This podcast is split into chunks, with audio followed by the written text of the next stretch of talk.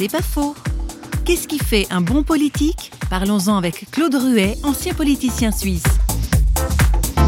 C'est d'abord de connaître les règles de la politique et puis je dirais être modeste, c'est-à-dire savoir que c'est pas par la politique qu'on règle tout dans le monde.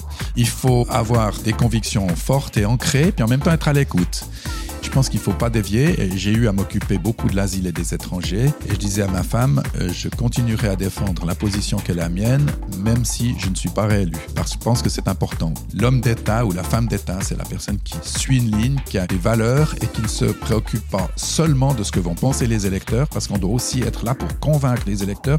On est là aussi pour les éclairer et parfois euh, savoir perdre. Churchill n'a pas été réélu après la Deuxième Guerre mondiale. C'est quand même lui qui a été l'homme nécessaire et indispensable pour la liberté de l'Angleterre. C'est pas faux, vous a été proposé par Radio Réveil.